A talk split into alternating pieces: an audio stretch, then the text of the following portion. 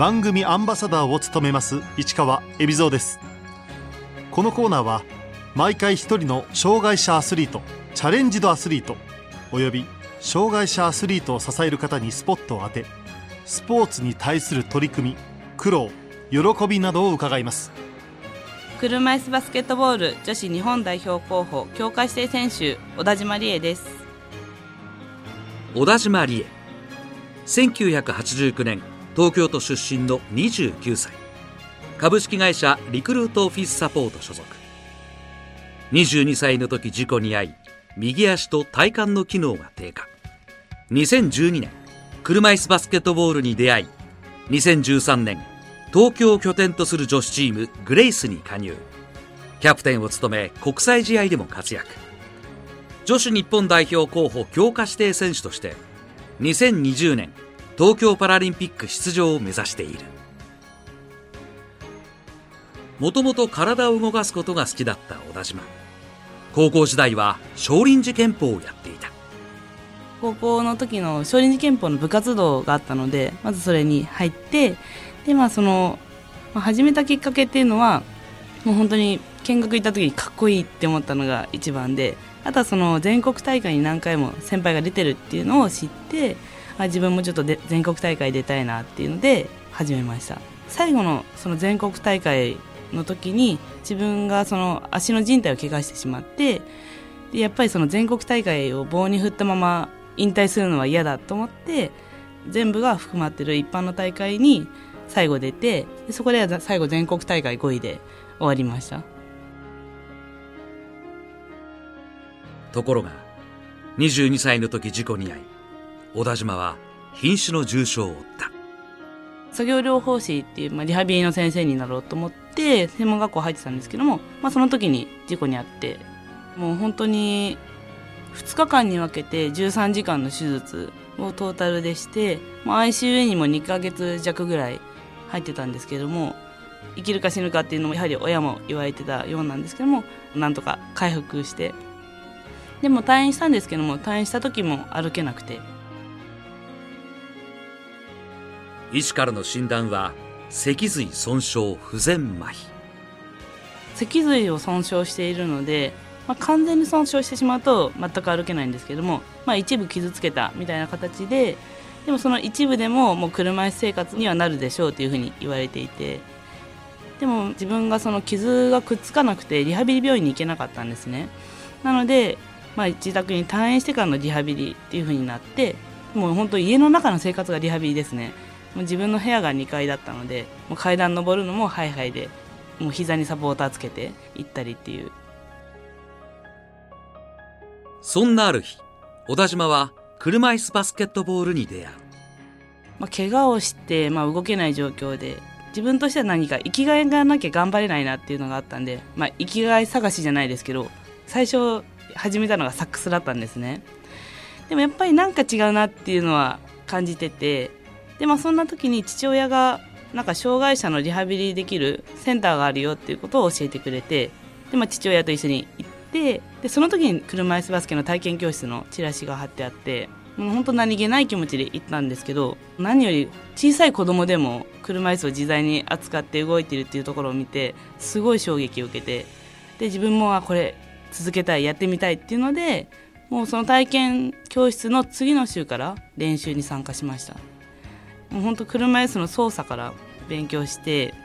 でもボールなんて全然ドリブルすら全くつけなかったのでフリースロー本当にちゃんと入るようになったのはもう2年ぐらいかかりましたし自分の体幹を保ちながらプレーをするっていうのがその車椅子バスケをやっていく中では大事なのでもうそれをまず保つっていうことが大変でしたね。小田島は今女子車椅子バスケでは国内で最も古いチーム。グレイスでキャプテンを務めている。入団したきっかけは？自分がその車椅子バスケの体験教室に参加した時の講師をしてた先生が、まあ、今のチームの人だったんですね。その講師をしてた先生がパラリンピックに何回も出てる人だったんですね。パラリンピアンがこんな近くにいるんだっていうのにも衝撃を受けてもう本当始めた時からあパラリンピックに出たいっていうのはもう自然と思いましたね。始めた当初はまあフォワード的な感じだったんですけども今はその、まあ、コーチからも求められているところっていうので、まあ、ガードっていうポジション、まあ、全体を見て判断とかをするポジションも任されていてかといって自分のそのシュートっていうところも決めてほしいっていうことも言われているので今はそのガードフォワード的な立場でなっていきたいなっていうふうに思ってます。グレイスに加入して3年目。小田島にとって恩師長野志保コーチとの大きな出会いがあった。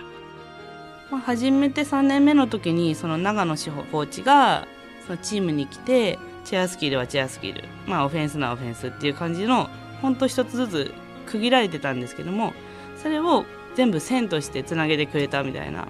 バスケの流れが分かるようになってきたんですね。長野コーチがコーチングの大学院とかも出ている方なのでやはりその、まあ、練習内容の組み立て方もすごい上手なんですね。でやはりその流れが分かるとバスケの楽しさっていうのが余計分かるようになってきてやっと最近それが身になってきたかなっていうふうに思います。長野コーチから学んだのはバスケットボールだけではなかった。であとはその長野コーチが大事にしていることが、まあ、人としてっていうところなんですね。生活面とか、まあ普段の態度とか、まあ、そういうところからも勉強をさせてもらいましたそんな指導の成果もあり小田島は2016年女子日本代表候補となり初めて代表合宿に参加した初めて参加した合宿っていうのが強化練習会っていう形だったんですけどもやはりその今まで外から見ていた代表選手と一緒に練習することになるんですよね。なのでやはりそのもちろんその最初はスキル的な違いもものすごく感じましたし代表でやってる人はその中でやってる中でのその知識的な部分チームプレーっていうのがお互い分かっているのでそこにポンと入ってきたらもう最初はもう何も分からずっていう感じだったので最初の合宿はもう正直泣いて帰りました。はい。小田島は2016年2月。大阪で行われた国際親善試合大阪カップで代表デビューを飾った。上から、まあ、観客として見てる景色とコートで立ってる景色っていうのが全然違いますし初めてその海外の選手を前にしてもう体格の差ですね。身長の差もそうですし、まあ、大きさもそうですし、まあ、重量感もそうですしそれを初めて体感してあこんだけ違かったら今の自分の体じゃダメだっていうふうにまず思いましたね。今年から女子代表のヘッドコーチが宮城マックスを日本選手権10連覇に導いた名将岩佐義明に変わった。岩佐ヘッドコーチの方針は？最初に言われた方針っていうのがもう走るバスケっていうことを言われたんですねやはりその海外の選手と戦う上でもう体格の差っていうのはもう今更どうしようもできない。なのでそれにもう対抗するにはもう日本人のその逆に小ささを生かしたまあすばしっこさ速さっていうところを武器に戦っていこうというふうに言っていました。すばしっこさに関して小田島は？すばしっこさは自信がないですね私は。まあ本当障害が重たい選手で足が全く動かない選手とかは足の筋肉がない分体重も軽くなるんですね。なので、まあ、その分加速も速くなるので、まあ、それは自分としてはやはりそこは劣ってしまう部分ではあるんですけどでももうそこはどんどんカバーしていけるように、まあ、もちろんパワーもつける。あとはもう車椅子の調整ですね。その車椅子の調整一つ本当背もたれの高さ1センチとかでも全く乗り心地が変わってきてしまうので今年6月強豪オーストラリアとの親善試合を5試合行った女子日本代表。なかなか勝てなかった相手に練習試合も含め5戦全勝。大きな飛躍を見せた。6月のオーストラリアのメンバーが実はその、まあ、いわゆるスタートで使っている人が少なかったんですね、まあ、向こうがメンバーを落として若手育成的な感じで連れてきているっていうのはもちろんあるんですけども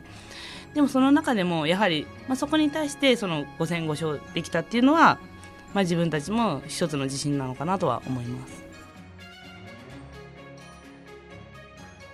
オーストラリアとの試合は東京パラリンピックの会場でもある武蔵野の森総合スポーツプラザでも開催された。2020年のパラリンピックのまあ予選会場がこの武蔵野の森体育館だったんですけども、まあ、そこで実際試合をしてみてもう会場の大きさとあと観客席の多さですね。これが全部埋まったらどれだけの歓声になるんだろうっていうのはもう自分の中でもすごいもう想像ができなかったですね。2020年に日本代表としてこの場に立っていたいなというふうに思いました。小田島は10月にインドネシアで行われたアジアパラ競技会にも出場。決勝では世界ランク4位の中国に65対35で敗れ2位に終わった。まあ、中国との決定的な違いっていうのはもうディフェンスの質ですね。ディフェンスのカバーがものすごく速くてなおかつそのディフェンスでボールプレッシャーには誰にでも出てくるんですけどそれでも穴ができない中国のディフェンス、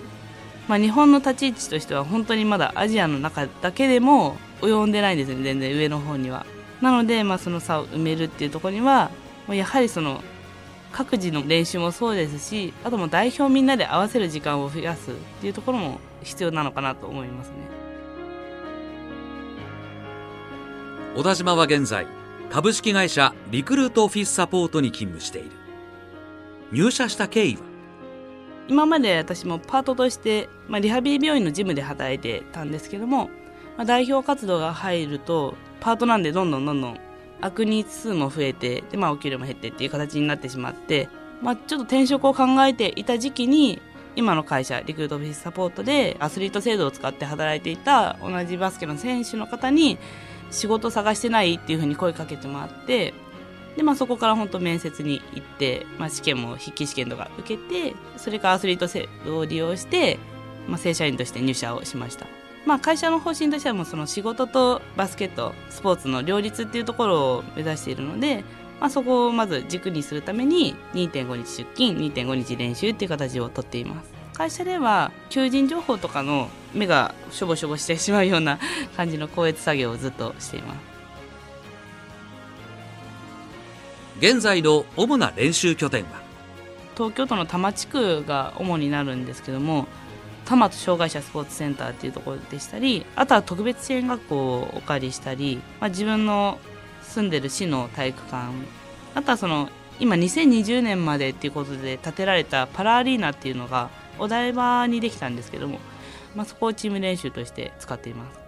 練習場所としては増えてはないですね。そこは改善してどんどん練習場所が増えない限りには自分の競技力アップにもなかなか結びつかないっていうところにもなってくるのでやはりその練習場所があるっていうのはものすごくありがたいことですね。小田島は試合や練習の傍ら体験会などの普及活動も積極的に行っている。今チームとして年間まあ4 5 0件体験会や講演会を行っているんですけども、まあ、大体小学校中学校がメインですね。でその小学校中学校の子には車椅子の人と話すっていうきっかけがまずないんですよね。やはり子供は車椅子を見るだけであれ何？っていうふうに聞いてくるので自分たちのそのチームの体験会で大事にしているのは障害者もみんなと同じように目標を持ってそれに向かって頑張ってるっていう、まあ、それは別に障害者でも健常者でも何も変わらないよねっていうことでまずそれを伝えたくて体験会をしてますね。小田島は企業向けの講演会も熱心に行っている。講演を聞いた人からはどのような反響があるのだろうか。まあ多分健常者の方からしたらその障害を負って乗り越えるっていうところが多分なんか特別なように思うのかわからないんですけども、その方々の中でも重なる部分があったりだとかあとは周りに実際そういう方がいたりあとはもう自分が今辛い状況であって、まあ、ちょっと勇気もらいましたとか、うん、もっと頑張れるんだなとかそういうふうな言葉はいっぱいいただいてますね。私の中でのその講演会をすることで、まあ、そういうプラスの反応が返ってくると自分がその怪我をしたことも自分が経験したことが無駄になってないんだなっていうふうにも思えるので、まあ、そういった意味でも自分はどんどんいろいろ講演会とかも続けていきたいなというふうに思ってます。小田島には競技人生を支えてくれる大好きな曲がある。シーモさんの「コンティニュー」っていう曲なんですけどもこの曲を聴くことで本当後ろから背中を押してもらえるような気持ちになるので、まあ、そういった意味で自分の中では落ち込んだ時にも聴きますしそうでもなくてもいつでも聴くようにはしてますね。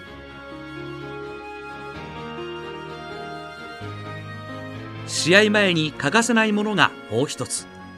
小田島はゲームの前に必ず和菓子を食べる。甘いものは好きですね。まあ試合前とかは、まあ、和菓子といってもまあカステラとかあとまあちっちゃいどら焼きとか。ちょっと健康的なとこもあるんですけど、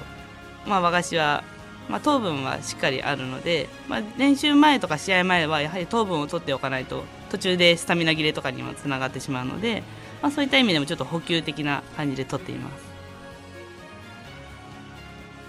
今後2020年までの間で目標にしている大会は？まあ、日本代表としてだと2月来年の2月に行われる国際親善試合その大阪カップですね、まあ、そこにまあ選ばれること。もう本当に2020までの公式な大会っていうのがもうないんですね。なのでもう本当各国で行われる親善試合ですとかやはりそういうとこに行くしかないので。でも大阪カップは各国が来るのでやはりそこで日本代表として出場してそして結果も残せるっていうところを目標にしてます。家族も小田島の競技生活を支えてくれている。家族は何も言わずにもう本当頑張頑張りなさいみたいな感じで、まあ、一緒に今住んでいるのでもう本当代表に選ばれたで試合これから海外遠征行きますってなると、まあ、その前の日とかになんかケーキとか用意してくれて頑張っておいでとか、はい、実家はあの東京都の小金井市っていうところに住んでます。小金井市の観光大使を、はい、しています。観光大使としてちょっといろいろアピールできるように頑張ります。小田島にこれからの夢を聞いた。まあ、もちろん今2020年を目標にはしていますけども、まあ、その先も自分の中で頑張ってあとはもう講演会とか体験会とかで、まあ、健常者と障害者っていうところの、まあ、共生社会みたいな形で、まあ、どんどんその壁をなくしていけたらいいなというふうに思っています。最後に小田島からメッセージをもらった。まあ、東京でしたらその障害者スポーツセンターっていうところが毎月1回その体験教室をもう本当地域の方とかもう健常者障害者関係なくやっているので、まあ、そこに顔を出してもらえたらいいのかなというふうに思います。実際に今今年からその健常者も一緒に試合を出ましょうっていうふうなルールになっているので自分のチームにも健常者が何人か入って新しく入りましたし健常者のお友達とかもあこんなことやってるんだ見に行こう応援に行こうというふうになっていくので少しずつかもしれないですけどもまあそういう壁がなくなっていくっていうところはあるのかなというふうに思います。